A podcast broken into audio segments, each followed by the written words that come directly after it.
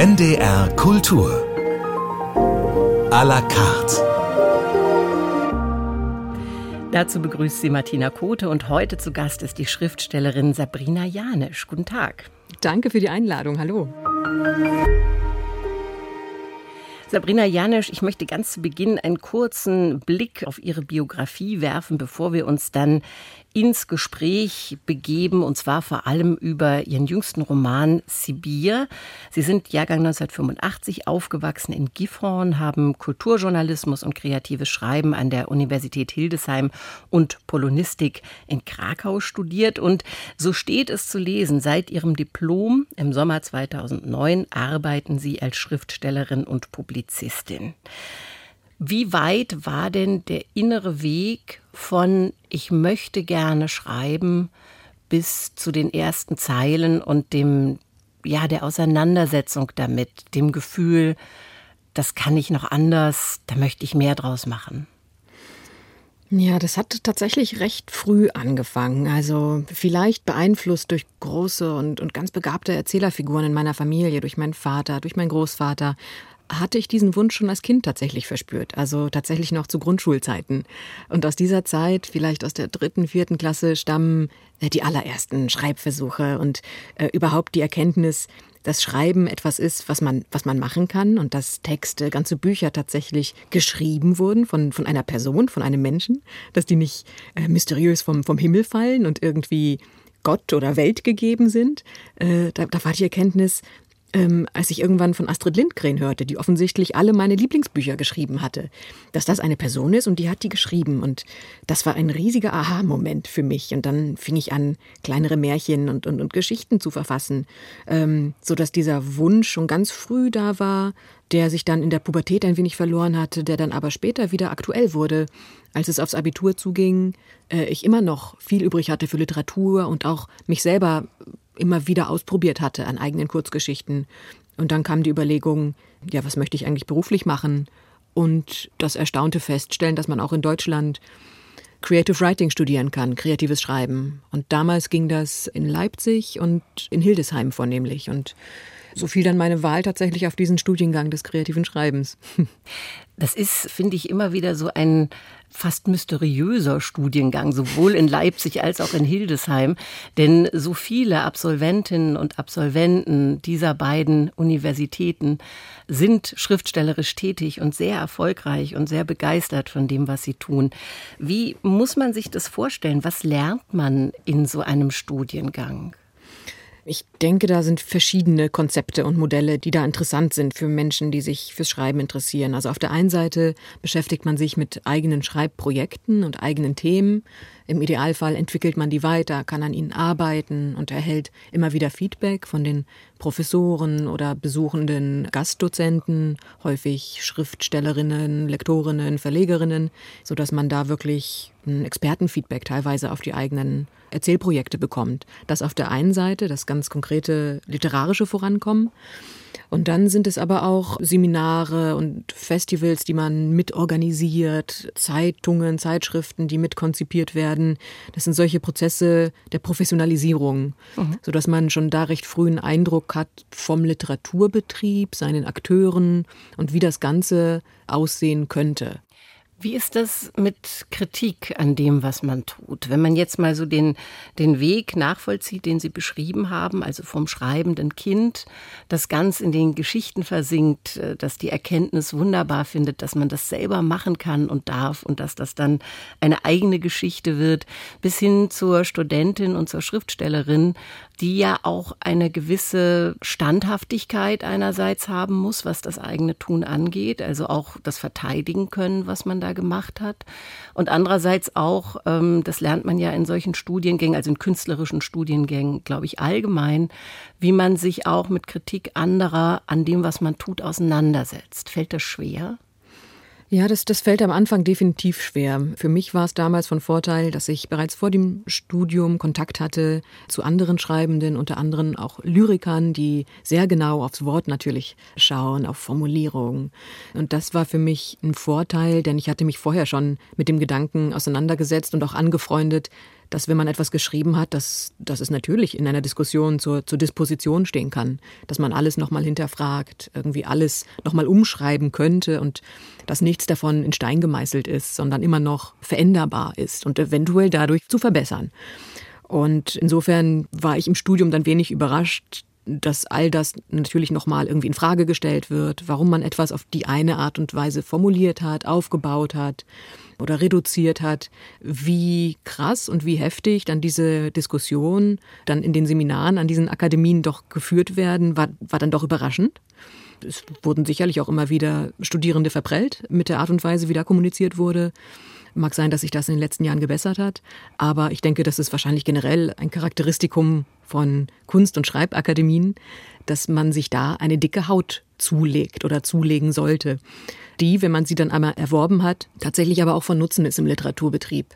Sei es, dass man sich auf Lesebühnen stellt, in Schreibwettbewerbe begibt oder einfach nur damit angreifbar macht, dass man ein Manuskript veröffentlicht hat und dass dann Kritiken kommen seitens des Feuilletons und der Medien und das sind alles richtige und gute und im besten Fall erwartbare ähm, Prozesse, und da ist es aber dennoch gut, wenn man das aus dem Studium kennt und weiß, das ist alles Teil des Literaturbetriebs, das gehört zum Spiel, zum Game in gewisser Weise. Und da bringt man dann auch im, im besten Fall einfach die richtige Haltung mit, dass man einfach, egal was passiert, trotzdem weiterschreibt. Sabrina Janisch, eine ganz andere Kunstform ist die der Musik und äh, Sie haben sich für diese Stunde verschiedene Musiken gewünscht. Wir fangen jetzt mit einer an von Frédéric Chopin und zwar die Nummer drei aus den Masurken. Warum diese Melodie? Ach ja, herrlich. Ich bin halb Polin, halb Deutsche und die Melodien und speziell die Masurkas von Chopin, die verbinde ich einfach immer mit den, mit den Eindrücken meiner Kindheit auf dem Hof meiner Großeltern in Polen. Und äh, ich finde, in der Musik von, von Chopin liegt ganz viel von der, von der Melancholie, der Wehmut, aber auch der Lieblichkeit der polnischen Landschaft.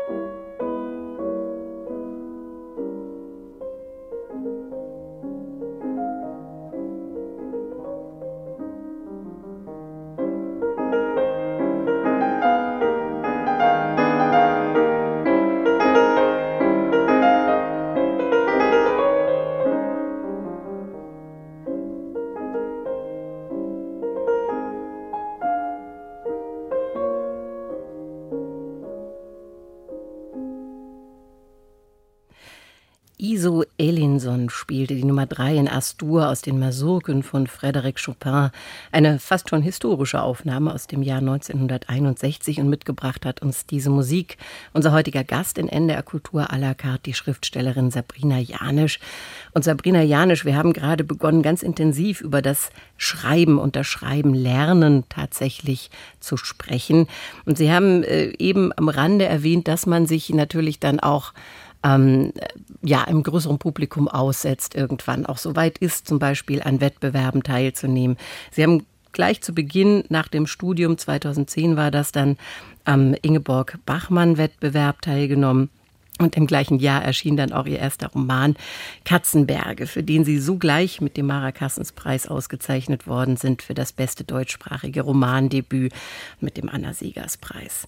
War das in gewisser Weise Bestätigung und auch natürlich Freude, aber auch vielleicht ein bisschen Erwartungsdruck, gleich zu Beginn so ein formidables Debüt in die Welt hinauszulassen, das auch bei den Menschen ankam, gewürdigt wurde, sei es von der Kritik und den Leserinnen und Lesern, sei es auch von Jurys, die Preise vergeben. War das auch ein bisschen Druck, dass Sie vielleicht schon gespürt haben, okay, der nächste Roman danach, der muss sich aber mit dem Erfolg messen lassen? Oder war das gar kein Gedanke? Doch, das war durchaus äh, ein Gedanke. Ähm, der Pate sich so ein bisschen mit so einem ganz kindlichen Überraschen, dass tatsächlich dieser Roman eine Leserschaft in Deutschland gefunden hatte. Selbstverständlich hatte ich ihn auf Deutsch geschrieben. Ich hatte ihn in einem deutschen Verlag veröffentlicht, damals bei Aufbau. Und dennoch habe ich da ja eine Geschichte geschildert von einer im Prinzip polnischen Familie, von einem polnischen Protagonisten und die Geschichte seiner Vertreibung aus den polnischen Ostgebieten in die nach dem Zweiten Weltkrieg plötzlich polnischen, schlesischen Gegenden. Und das ist ja eigentlich die Kehrseite der, der, Medaille dessen, was man sonst in Deutschland kennt, von diesen Flucht- und Vertreibungsgeschichten nach dem Zweiten Weltkrieg. Und während des Schreibens war ich zwar so ganz bei mir und bei der Story und bei meinem Protagonisten, aber eine kleine Stimme in meinem Hinterkopf hat sich immer gefragt, Mensch, wer wird das eigentlich lesen? Wen interessiert denn diese Nische?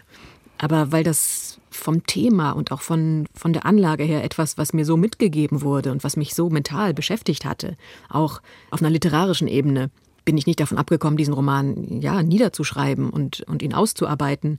Aber dann tatsächlich diesen Zuspruch zu erfahren, diese Leserschaft zu erfahren und ja, einfach diese, diese Zahl von Büchern dann tatsächlich auch zu verkaufen, also seitens des Verlages natürlich. Das war auf der einen Seite eine große Überraschung und hat auch gleichzeitig diesen Druck aufgebaut in Richtung zweiter Roman. Und das ist etwas, ein zweiter Roman, der immer schwieriger ist, deutlich schwieriger als der erste, denn nie wieder wird sich diese Leichtigkeit oder diese Losgelöstheit vom Literaturbetrieb herstellen lassen, äh, wie man sie vor dem Debüt, vor der Veröffentlichung des Debüts hat. Es ist Familiengeschichte, die Sie immer wieder in verschiedenen Variationen bearbeiten, so auch in Ihrem jüngsten Roman Sibir. Da geht es um die Geschichte Ihres Vaters. Diese Geschichte ist sehr stark angelehnt an die des Protagonisten des Romans Josef Ambacher. Auch hier geht es wieder um Vertreibung, allerdings in der ehemaligen Sowjetunion. Bevor wir auf die Geschichte genauer eingehen, wie lange haben Sie auch gezögert vielleicht, sich mit dieser Geschichte auseinanderzusetzen, weil das ja schon auch nah ist an Ihnen und Sie das Buch auch Ihrem Vater gewidmet haben und es auch ein bisschen so ist, als hätten Sie für ihn ein Teil seines Lebens fantastisch aufbereitet. Hm. Ja, das ist, das ist eine schöne Beobachtung. Ein wenig war es auch so emotional tatsächlich, für ihn in gewisser Weise, aber auch als Produkt von Literatur und Fiktionalisierung. Da ist, wie Sie eben schon ganz genau sagten, ein belletristisches Werk ist. Ja, und ich hatte in der Vergangenheit auch die Frage immer wieder bekommen, wie es dazu kam, dass dieser Roman jetzt als fünfter Roman kommt, weil es offensichtlich häufig so ist, dass diese ganz persönlichen und privaten Themen äh, relativ zu Anfang einer Schriftstellerkarriere abgehandelt werden, in gewisser Weise, so wie es auch bei Katzenberge der Fall war, oh.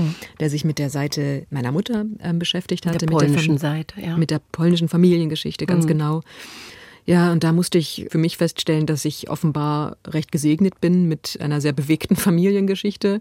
Gesegnet oder beladen, man, man weiß es nicht genau. Also jedenfalls reich an Themen, die literarisch bislang recht wenig besprochen wurden. Und ja, dass Sibia, also dieser fünfte, als fünfter Roman jetzt gekommen ist, hat sicher damit auch zu tun, dass es als Thema äh, und als Konstellation noch mal deutlich näher an mir selber dran war als Geschichte meines Vaters und es ist auch die Geschichte von Vater und Tochter und ihrer ja fast äh, symbiotischen irgendwie Beziehung und ähm, und den Geschichten, die da äh, weitergereicht werden und wie ich dieses Thema und diese Geschichte anzupacken hatte, das wäre mir unmittelbar nach meinem Debütroman noch gar nicht klar gewesen. Ich habe den Eindruck, dass ich da persönlich wie auch schriftstellerisch reifen musste und vieles ausprobieren musste, um da für mich selber rauszufinden, wo ist da das Thema, das ich isolieren möchte, worum geht's wirklich, wovon handelt, könnte dieser Text handeln. Und das war dann im fünften Roman quasi so weit gediehen, dass ich gesagt habe, ja, jetzt, jetzt nehme ich mich dieses Themas an. Was war der Schlüssel zu der Erzählung? Ja, Auslöser dieser Beschäftigung mit dem Thema war tatsächlich auch das, was im Roman am Anfang aufscheint, nämlich äh, die Demenzerkrankung meines Vaters. Und das Erschrecken über die Erkenntnis, dass die Geschichten, die er so viel äh, und so rege mit mir als Kind geteilt hat, dass die langsam abhanden kommen. Das hat mich persönlich zutiefst erschrocken.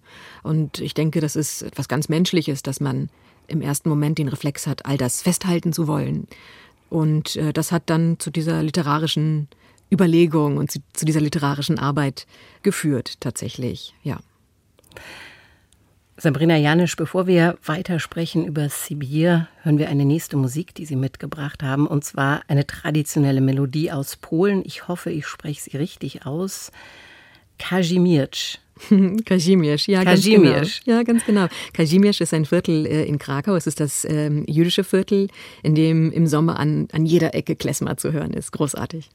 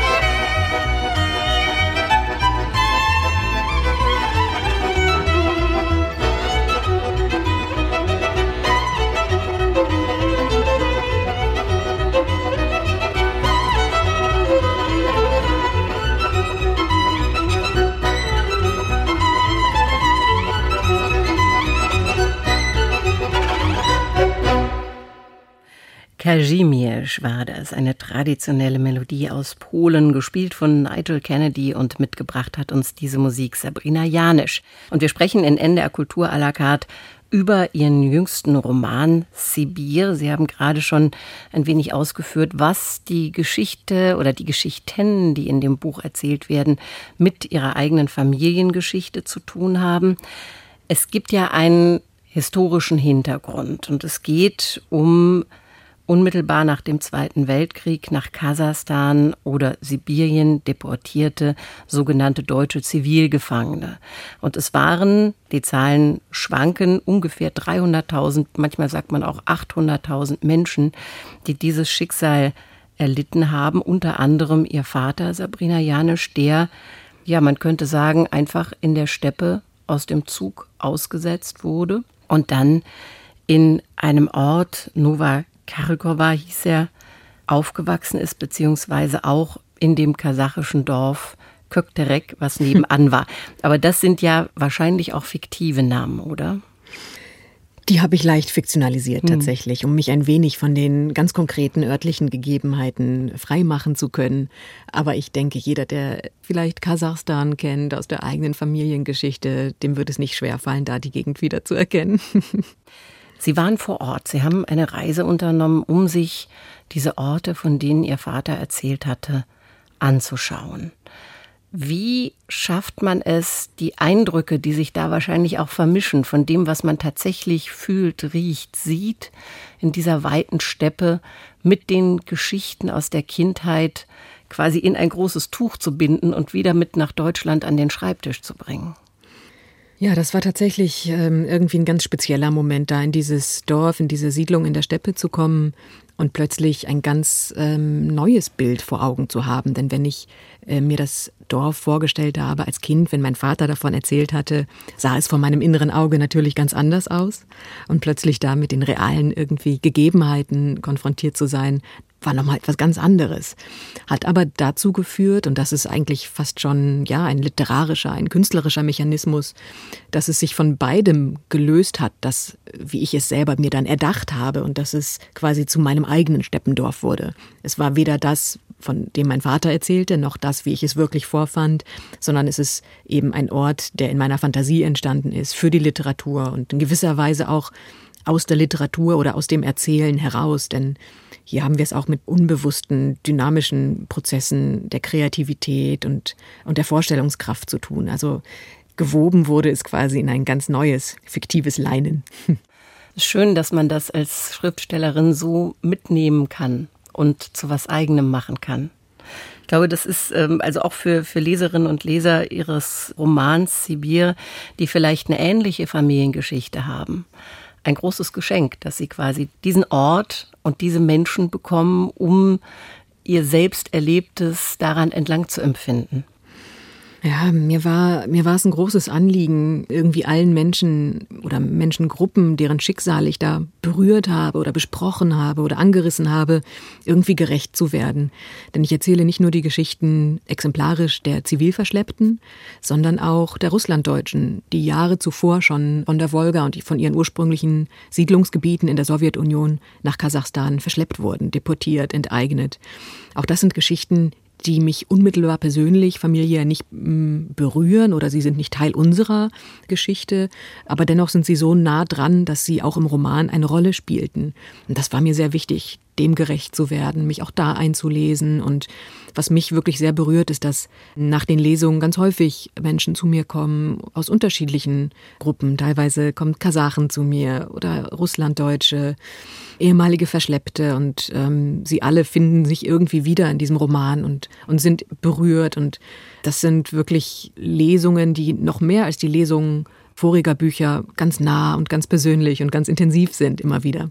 Ich glaube auch, der Roman berührt auch an verschiedenen Stellen einfach eine wie auch immer entstandene Traumatisierung der Eltern- oder Großelterngeneration vieler in diesem Land. Ich möchte ein kleines Stückchen zitieren. Sie schreiben, mein Vater, der die Dunkelheit mit Paketband aus dem Schreibwarenladen traktierte, meine Mutter, die meinen Vater traktierte, Wie immer war mein Impuls, hinauszurennen, nach draußen und mit Arnold umherzustreifen. Unbewusst übernahmen wir damit die Verhaltensmuster der Erwachsenen in unserer Siedlung. Alles, was in Innenräumen geschah, schien unerträglich, und das Einzige, was half, war fortlaufen, fortlaufen, fortlaufen. Ich fand das einen berührenden Moment, denn ich glaube, diesen Impuls, Sie sprachen auch mal davon, dass es ein Trauma ist, was aber in verschiedenen ganz kleinen Verhaltensweisen bei dem Vater von Leila, der Ich-Erzählerin in dem Roman, zu sehen ist.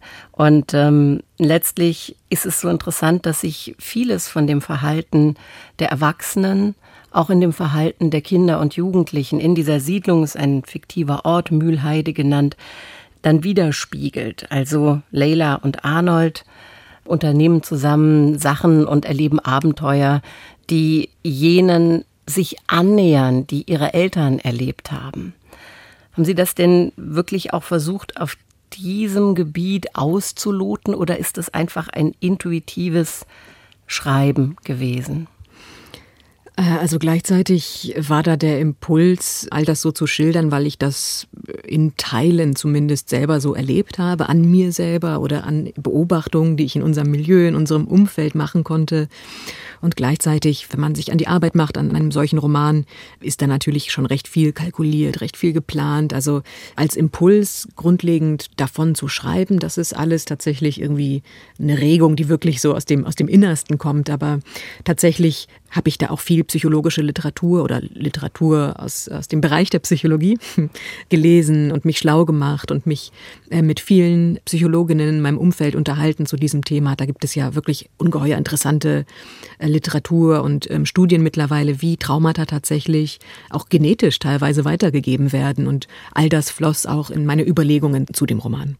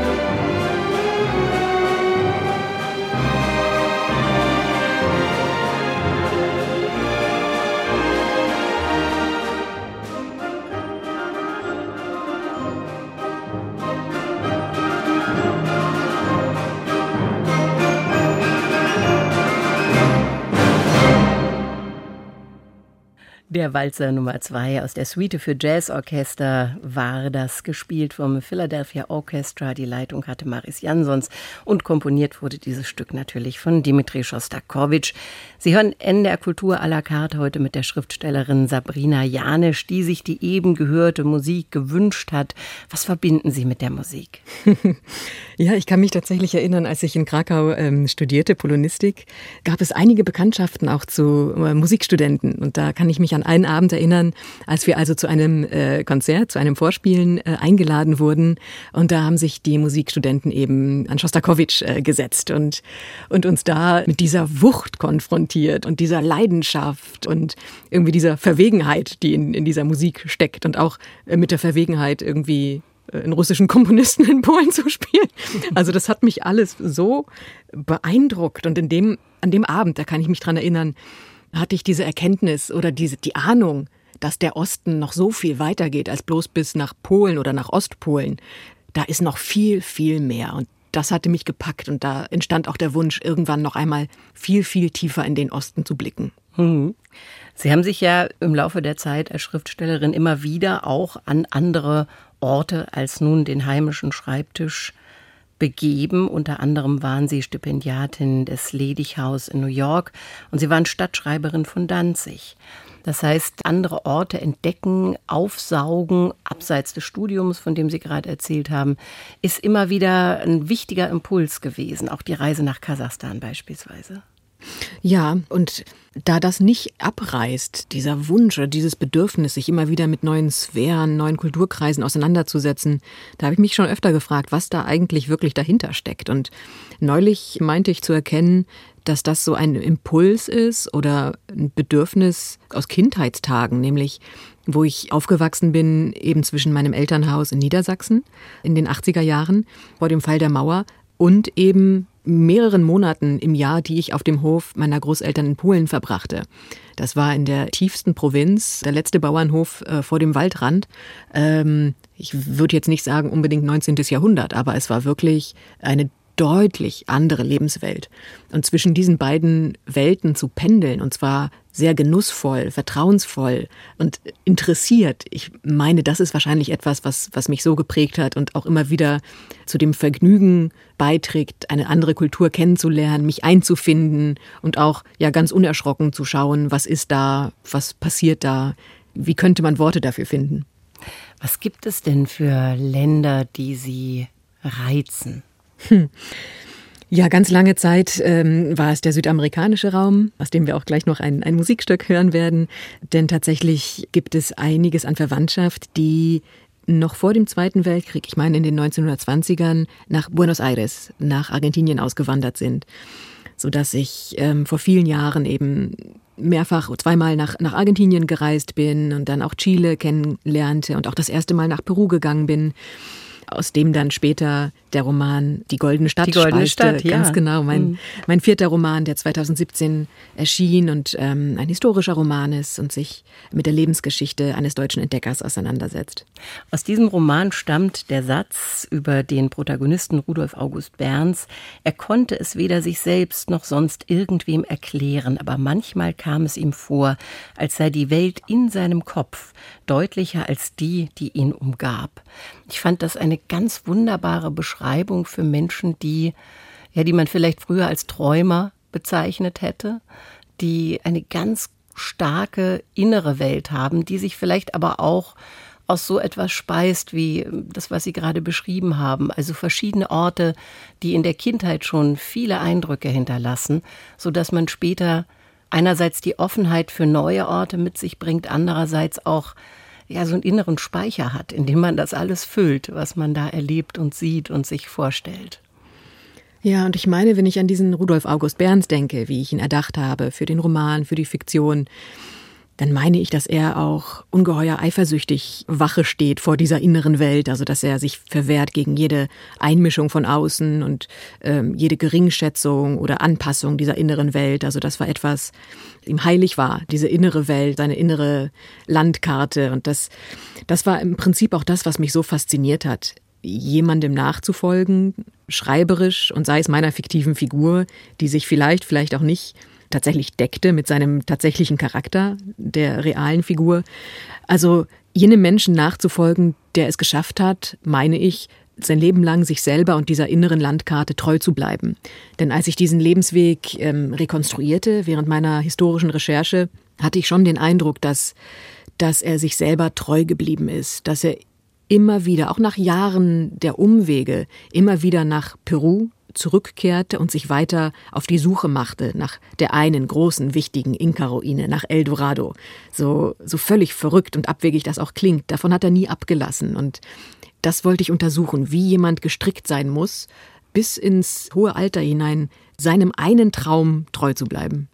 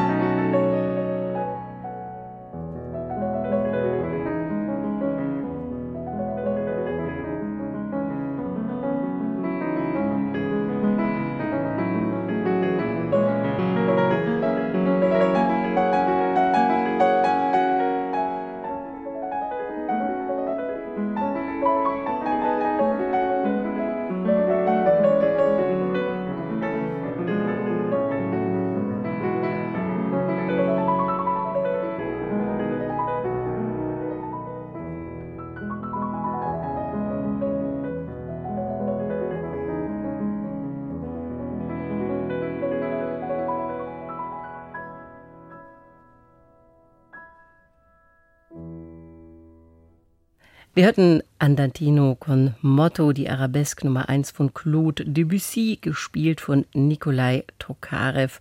Und mitgebracht hat uns diese Musik die Schriftstellerin Sabrina Janisch, die in dieser Stunde in der Kultur à la carte zu Gast ist. Hören Sie eigentlich Musik, wenn Sie schreiben oder in bestimmten Phasen der Schreibarbeit? Also während der Niederschrift tatsächlich gar nicht. Da umgebe ich mich am allerliebsten mit Stille, manchmal sogar noch verstärkt durch Oropax, die ich mir in die Ohren stecke. da ähm, muss ich ganz alleine quasi für mich auf meine Gedanken horchen und sie irgendwie ja in, in, die, in die Form bringen, aufs Papier bringen. Aber Musik spielt für mich eine große Rolle zu einem anderen Zeitpunkt des Arbeitens äh, am Text und an der Fiktion, nämlich während ich mir die Szenen erdenke, während ich sie mir visualisiere. Und dabei zum Beispiel läuft gerne Debussy und, oder Chopin. Und ich habe tatsächlich den Eindruck, dass es ja eine gewisse Dynamik in das Denken hineinbringt und dass da ja, dass das Gehirn fast auf eine geheimnisvolle Art und Weise, äh, Neurologen können das sicherlich besser ausführen, irgendwie stimuliert wird und da irgendwie tatsächlich vorangebracht wird. Sabrina Janisch, wir haben über Ihren Roman Sibir jetzt eigentlich inhaltlich noch gar nicht so viel erzählt. Ich glaube, man muss das Buch einfach lesen. Wäre mein Tipp auf jeden Fall. Ähm, auf jeden Fall werden hier zwei Kindheiten und Jugendzeiten beschrieben und zwar miteinander verschränkt. Das ist einmal die Kindheit und Jugend des Vaters, der Protagonistin, der Ich-Erzählerin Josef Ambacher, der mit seiner Familie nach Kasachstan verschleppt wurde und dort aufwuchs oder einen Großteil seiner späteren Kindheit, frühen Jugend verbrachte. Und dann ist es eine ähnliche Zeit im Leben seiner Tochter Leila in einem fiktiven Dorf irgendwo im Niedersächsischen. Mühlheide ist der Name. Und ähm, dort werden also verschiedene Erfahrungen miteinander verschränkt. Es gibt auch eine, eine Dramatik, äh, zum Beispiel, wenn es darum geht, dass die Menschen die sogenannte schwarze Stunde fürchten oder den berüchtigten Steppensturm. Das heißt, in dieses niedersächsische scheinbare oder tatsächliche Idyll weht auch immer ein Wind aus der Ferne, der Unvorhersehbares mitbringt. Und ich glaube, das ist auch wichtig ähm, zu erwähnen, dass da eine Spannung gehalten wird die ganze Zeit. Denn die Zukunft ist nie absehbar und es ist nie ein Gefühl von, wir verlassen uns mal drauf, es wird schon gut gehen, sondern im Zweifel wird es immer nicht gut gehen und dann muss man im Zweifel die Sachen packen und wieder weg. Was ich ganz toll finde an dem Buch neben vielen anderen ist die Natur. Und wir haben es vorhin erwähnt, Sie waren in der Steppe in Kasachstan, haben sich das angeschaut, die Orte, an denen Ihr Vater tatsächlich gelebt hat und haben, wie ich finde, unglaublich viel von dieser Naturgewalt mitgebracht und in dieses Buch fließen lassen. Wie weit würden Sie sagen, ist das auch fast schon ein weiterer Protagonist, die Steppe? Und so wunderbare Begriffe wie das lange Ohr der Steppe. Ja, tatsächlich ähm, habe ich auch immer wieder versucht, Begriffe aus der kasachischen äh, Mythologie und aus den Legenden und aus, aus dem erzählerischen Schatz Kasachstans mit einzubauen. So bezeichnet etwa das lange Ohr der Steppe eben den geheimnisvollen Mechanismus, dass, dass man in Dorf A relativ unmittelbar Kenntnis von den Ereignissen in Dorf B hat, was eigentlich kaum sein kann, denn niemand hätte es irgendwie weitergesagt. Also das sind so so kleine, kleine Einsprengsel und Fragmente, die ich aus der kasachischen Kultur und aus dem kasachischen Erzählen mit einbauen wollte. Und dass diese Natur dort eine solche Macht hat, eine solche Wucht, dass das habe ich tatsächlich vor Ort so erlebt und bin froh, dass ich das am eigenen Körper, am eigenen Leib buchstäblich so erleben durfte, denn sonst hätte es vielleicht gar nicht seinen Weg in die Fiktion so hineingefunden, hinein in den Roman. Aber es war äußerst eindrücklich, gleichzeitig ungeheuer zu schwitzen, aber bizarrerweise auch gleichzeitig zu frieren im selben Moment. Also was geschieht in der Steppe mit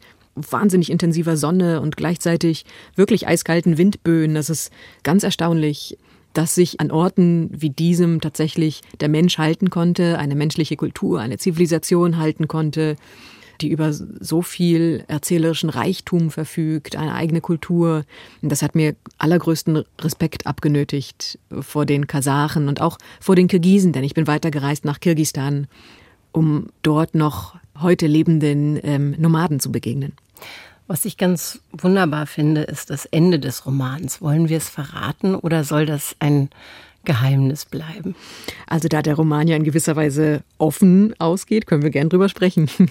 Das ist eine schöne Vorstellung. Die Protagonistin setzt ihren Vater einfach zu sich ins Auto und sie fahren los. Und jeder kann sich dann vorstellen, wo sie landen. Sie haben ein offizielles Ziel, aber das inoffizielle ist, dass sie zurück an den Ort der Kindheit des Vaters fahren. Und das fand ich einfach ganz toll, weil es beginnt ja damit, dass die Protagonistin bei den Eltern zu Gast ist und mit ihnen spricht und auch über die fortschreitende Demenzerkrankung des Vaters spricht und es ihr ganz wichtig ist, die Geschichten nochmal zu hören und aufzuschreiben und alles mitzunehmen, was der Vater erzählen kann und quasi, um das zurückzugeben, in gewisser Weise nimmt sie ihn am Ende mit. Und ich fand das, also das ist meine Interpretation. Hm. Ja, tatsächlich. Also da, da fließt ein wenig die Kummer ein, ähm, die persönliche Kummer darüber, dass vor vielen Jahren mein Vater, ich und die ganze Familie überhaupt davon gesprochen hatten, dass wir doch alle zusammen nach Kasachstan fahren könnten und hinein in das Dorf. Und ich hatte damals abgewunken, ich weiß nicht warum. Vielleicht weil ich beschäftigt war oder kleine Kinder hatte oder, oder dachte, ich hätte noch so viel Zeit, all das mit meinem Vater zu unternehmen. Und diese Zeit gab es dann irgendwann nicht mehr. Und das ist so ein Kummer, den ich gerne für den Roman irgendwie außen vor lassen wollte, wenigstens als Option in der Vorstellung, im Bereich des Möglichen, dass sie vielleicht, vielleicht doch nach Kasachstan fahren. Also in meiner Lesart sind sie schon längst da. Sabrina Janisch, lassen Sie uns eine letzte Musik hören, die Sie sich gewünscht haben. Und zwar von Astor Piazzolla, Libertango. Was hat es mit dem Wunsch auf sich? Ja, das, äh, dieser Wunsch entstammt tatsächlich meinem ersten Aufenthalt in Buenos Aires, was zugleich auch mein erster Aufenthalt in Südamerika war. Und ich war so hingerissen von dieser Stadt und von durchaus auch von, von der Rauheit, von der Weite, vor dieser Melancholie, die über der Stadt liegt, aber auch dieser emotionalen Stärke. Und ähm, das war der Beginn einer großen Liebe zu Südamerika und diese, diese Stärke der Musik, die verbinde ich ganz klar mit diesem Moment.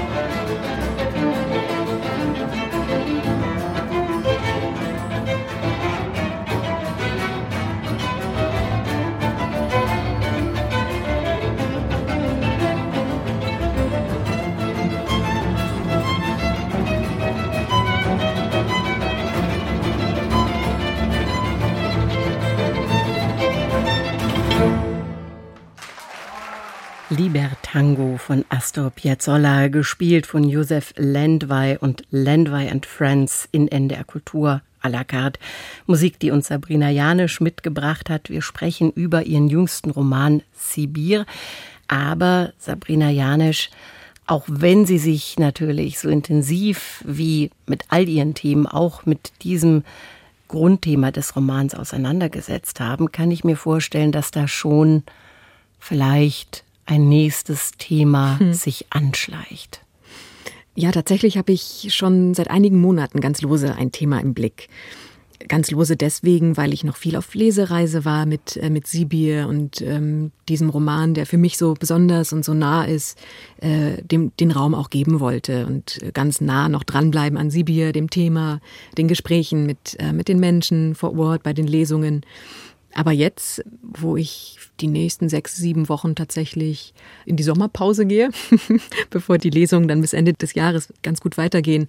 Und diese Zeit möchte ich nutzen, jetzt dieses neue Thema stärker in den Blick zu nehmen. Ich habe auch mittlerweile schon einen ganzen Stapel an Sekundärliteratur zu diesem Thema äh, angesammelt, äh, dem ich mich jetzt widmen werde. Und das ist immer eine ganz besonders schöne Arbeitsphase oder ja die erste Phase des, des Verliebtseins in ein neues Thema und, und es noch ganz quasi unverbindlich, locker, lose zu umkreisen. Natürlich mit schon dem einen oder anderen Hintergedanken. Mehr wird nicht verraten, aber wenn es dann tatsächlich ans Schreiben geht, weiß ich noch, haben Sie mir mal erzählt, dass Sie dann alle Notizen beiseite schieben und sich nur auf das Erzählen konzentrieren. Ja, ganz genau so ist es. Ich habe ähm, vor einigen Tagen einen Workshop zum kreativen Schreiben gegeben und habe da auch über, über die Kunstform oder das Prinzip des Notierens, des Skizzierens und Festhaltens gesprochen. Äh, und da habe ich eben auch formuliert, dass es ungeheuer wichtig ist, ganz viel festzuhalten und ähm, einmal sprachlich zu präzisieren. Und dass es da aber kaum darum geht, dass man all diese Notate, all diese Zettelchen, die ja manchmal auch in der schieren physischen Präsenz einfach überwältigend sein können und äh, unleserlich soll ja auch vorkommen, dass es aber darum geht, dass man mit diesem Festhalten, diesem Präzisieren, mit dieser Schulung des genauen Blicks dass man wie eine Art Fundgrube im Unbewussten erstellt zu einem bestimmten Thema, zu einem bestimmten Komplex und dass man aus dieser Grube schöpfen kann, während man tatsächlich aktiv schreibt. Sabrina Janisch, dann bin ich sehr gespannt auf Ihr neues Projekt, wann immer wir mehr darüber hören können und danke Ihnen erstmal für diese Stunde und das Gespräch. Ich bedanke mich. Alles Gute. Ihnen auch. Und das war NDR Kultur à la carte heute mit der Schriftstellerin Sabrina Janisch. Ihr neuer Roman Sibir ist bei Owold Berlin erschienen. Und am Mikrofon verabschiedet sich für diese Stunde Martina Kote.